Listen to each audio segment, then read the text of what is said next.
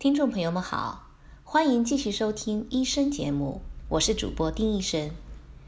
我们今天的话题呢，就来分享一下最近刚刚揭晓的2017年诺贝尔生理医学奖的新闻，以及这一次获奖给我们带来的和平时生活和健康息息相关的一些启示。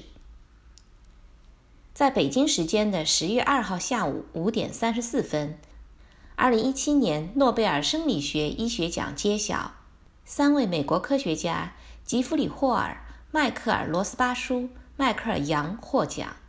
获奖的理由是发现了调控昼夜节律的分子机制，也就是说，他们窥探了生物钟的秘密，并且解释了它的工作原理。他们的研究成果解释了植物、动物以及人类是如何适应这种生物节律，并且同时与地球的自转保持同步。地球上所有的生命都必须适应地球的自转。很多年来，我们一直知道，所有的生命体，包括人类在内，都有一个内部的生物钟，来让他们适应昼夜的变换，并且找到生命的节奏。但是，这种生物钟到底是怎么工作的呢？今年的诺贝尔获奖者们从果蝇身上分离出了一种基因，这种基因用来控制果蝇的日常生物节律。研究者们发现，这种基因可以使得果蝇在白天对体内的一种蛋白质进行编码，使它们聚集到晚上再进行降解。随后呢，研究人员又发现了这种机制的其他蛋白质组分，从而揭示了。到底是一种怎么样的机制，使得细胞内的生物钟持续工作？我们现在意识到，这种细胞内的机制同样作用于其他多细胞生物，包括人类本身。人体的生物钟在一天之中的不同时段，对我们的生理功能进行着非常精确的调节，例如行为、激素水平、睡眠情况、体温以及新陈代谢等等，影响着我们的幸福感。当外部环境和内部的生物钟临时出现不匹配，就可能出现相应的紊乱。那比较典型的呢，就是当我们穿越多个时区，会体验时差的感觉。此外呢，还有迹象表明，如果我们的生活方式与生物钟开始出现偏差的时候，我们患上各种疾病的风险也会随之增加，比如说容易患上抑郁症、肥胖、糖尿病等等。下面呢，我们就先来看看体内的生物钟。大多数的生命体都能够预知和适应环境的日常变化。早在18世纪，就有一位天文学家研究了含羞草这种植物。他发现含羞草的叶子会在白天向着太阳打开，然后在黄昏的时候合拢。他好奇，如果含羞草持续处于黑暗的环境中，会发生什么样的变化？之后呢，他发现，尽管没有日光照射，含羞草的叶子每天仍然保持它正常的规律变化。植物呢，似乎有它们自己的生物钟。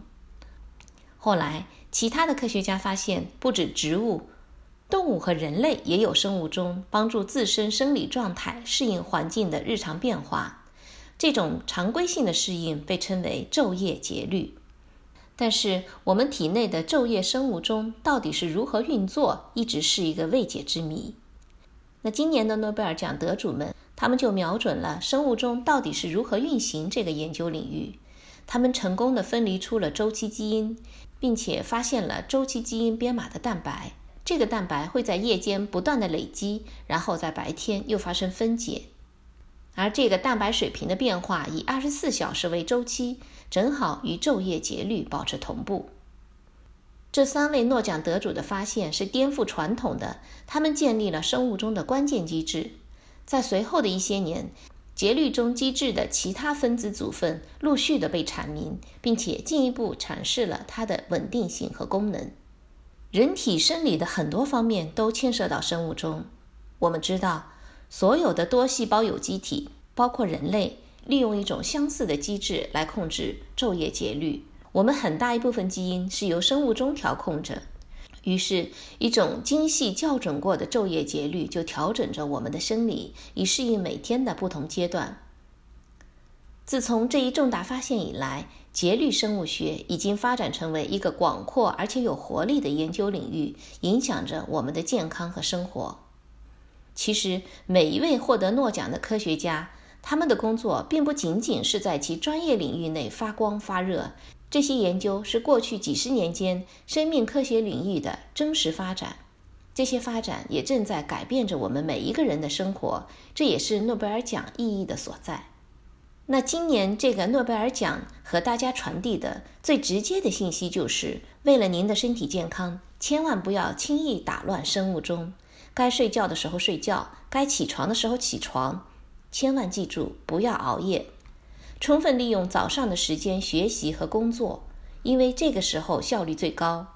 下午或者傍晚的时候健身效果更好。下面呢，丁医生就和大家分享的就是根据人体的生物钟规律，我们应该怎么样来更科学的安排自己的工作时间和生活。凌晨的五点到七点，人体的血压上升，心跳加快。即使我们想睡觉，其实这个时候的机体已经开始苏醒，大肠的活动活跃。这个时候最好能起床，并且上厕所排便。那七点到九点呢，是小肠的活跃时期，应该吃营养全面的早餐，这是小肠大量吸收营养的时段。不吃早餐的人应该改变饮食习惯，即使拖到九点、十点吃都比不吃好。那为了保护肝脏，早上最好不要饮酒。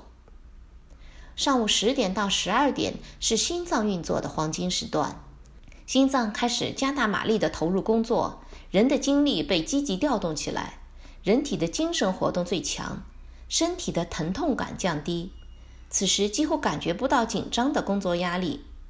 如果谁在上午的时候喝茶聊天，那么他将虚度一天当中最清醒的时刻。而中午十二点到一点是全身的器官总动员，十二点基本上是上午工作的最后冲刺阶段，此时在人体生物钟的作用下。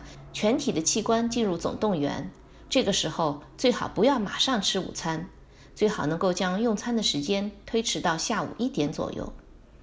而下午一点到两点是人体的第二个低潮阶段，血压和荷尔蒙的分泌开始降低，身体逐渐产生倦怠感，精力消退，血液当中因为融入了一些糖原，反应迟缓，我们会感觉到有些疲劳，最好能够适当的休息一下。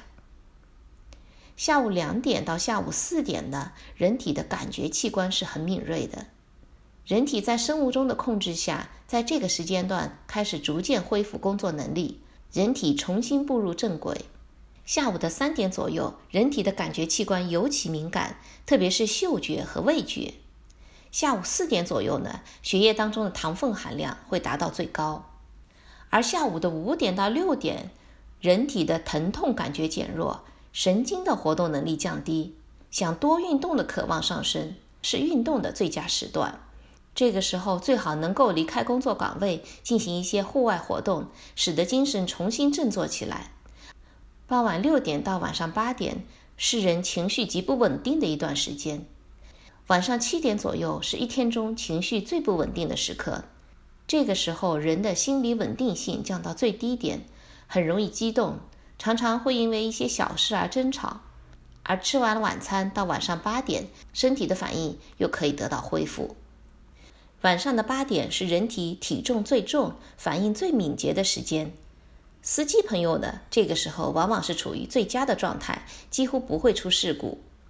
晚上九点，人的记忆力会特别好，是学习的最好时间。而晚上的九点到十一点是免疫系统的排毒时间，褪黑素开始分泌，血液当中充满白血球，白血球的数量会较以前增加一倍，体温开始下降。这段时间应该安静或者听一点舒缓的音乐。深夜的十一点到凌晨一点，除了肝脏以外，大部分的人体器官运作非常缓慢。而肝脏却利用这一段时间，正在进行着紧张的工作，为人体排除毒素。但是呢，这个肝脏的排毒过程必须是在熟睡中才能很好的进行。深夜十二点到凌晨的四点，必须熟睡，不宜熬夜，否则就会影响脊髓的造血过程。凌晨四点左右，血压降到了一天当中的最低点，但此时听觉变得非常的灵敏，极容易被微小的动静所惊醒。凌晨一点，人就进入了容易醒的浅睡阶段。到了凌晨两点，胆的排毒有条不紊的在进行。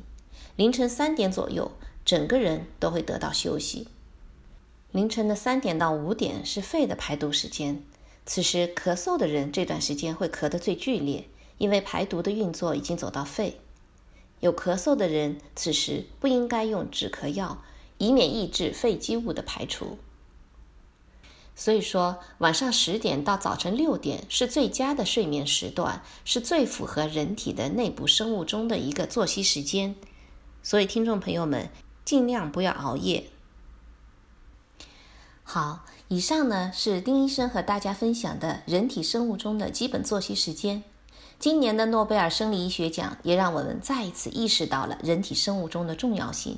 也希望大家能够更合理的遵循自身的人体生物钟，来安排好自己的工作、生活和学习的时间，健康有效的度过每一天。今天的话题就到这里，感谢大家对医生节目的持续关注，咱们下期见。